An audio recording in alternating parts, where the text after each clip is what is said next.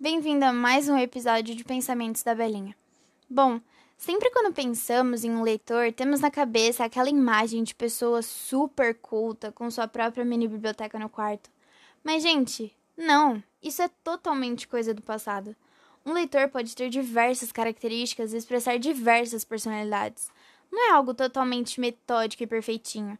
A visão de que leitores devem ser ótimos em matérias mais humanas é algo totalmente clichê que vive dentro da cabeça de todo mundo.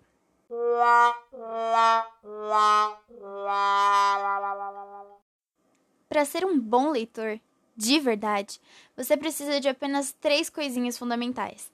A primeira é identificar um gênero que mais te agrade, porque, fala sério, é muito chato ler algo que não gostamos. O segundo é simplesmente ignorar o mundo de fora, já que a leitura deve fazer com que você saia da realidade e possa expressar todos os sentimentos através de personagens incríveis. Ou nem tão incríveis assim. E a terceira e última é ser feliz. O hábito de ler, nem que sejam tipo 20 minutos por dia, tem como objetivo principal liberar todo o estresse com o mundo real que habita no seu serzinho. A leitura é uma ponte para os seus sonhos mais diferentes e únicos. Bom, existem pessoas que dizem que possuem livros favoritos, mas sendo bem sincera, catalogar livros em uma lista de melhores ou piores não é algo tão legal assim, pelo menos para mim. Mas aí você se pergunta: por que não ter o meu favorito, Belinha? Então, essa escolha é algo muito pessoal. Óbvio, temos autores que gostamos mais e outros que gostamos menos, mas eu penso nos livros mais como uma personalidade do que em papel.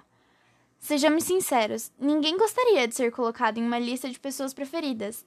E se os livros pensassem, provavelmente eles não gostariam de estar em uma lista também.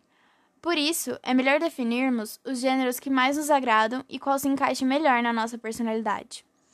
Temos que pensar também que diversas pessoas nos pressionam a todo momento para que lêssemos algo, gostássemos de algo e até concordássemos com algo. Pelo amor de Deus, que ideia mais século XX! Uma pessoa não tem que se sentir pressionada a pensar e nem ler sobre algo. E muitos continuam com a história. Mas isso é conhecimento geral, nunca é demais. Só que já pararam para pensar quanto a pessoa que se vê nessa situação de pressão sente? É algo totalmente contrário à liberdade. E nós temos que ler livros porque gostamos de ler ou porque simplesmente nos interessamos em ler sobre um assunto específico. É difícil dizer como alguém poderia se sentir se não tivesse que sempre fazer algo por imposição, porque não vivenciamos isso. Por isso eu deixo bem claro: a leitura tem que te fazer sentir vivo, despertar emoções e conquistar novos saberes. E se você não sente isso, sinto muito, mas algo está muito errado. Gente, nós deveríamos pensar nos livros, sejam os clássicos ou não, mas como um conjunto de experiências emocionais e físicas vividas pelo autor, que simplesmente decidiu que não aguentaria mantê-las dentro de si por tanto tempo e então as libertou como um lindo emaranhado de palavras.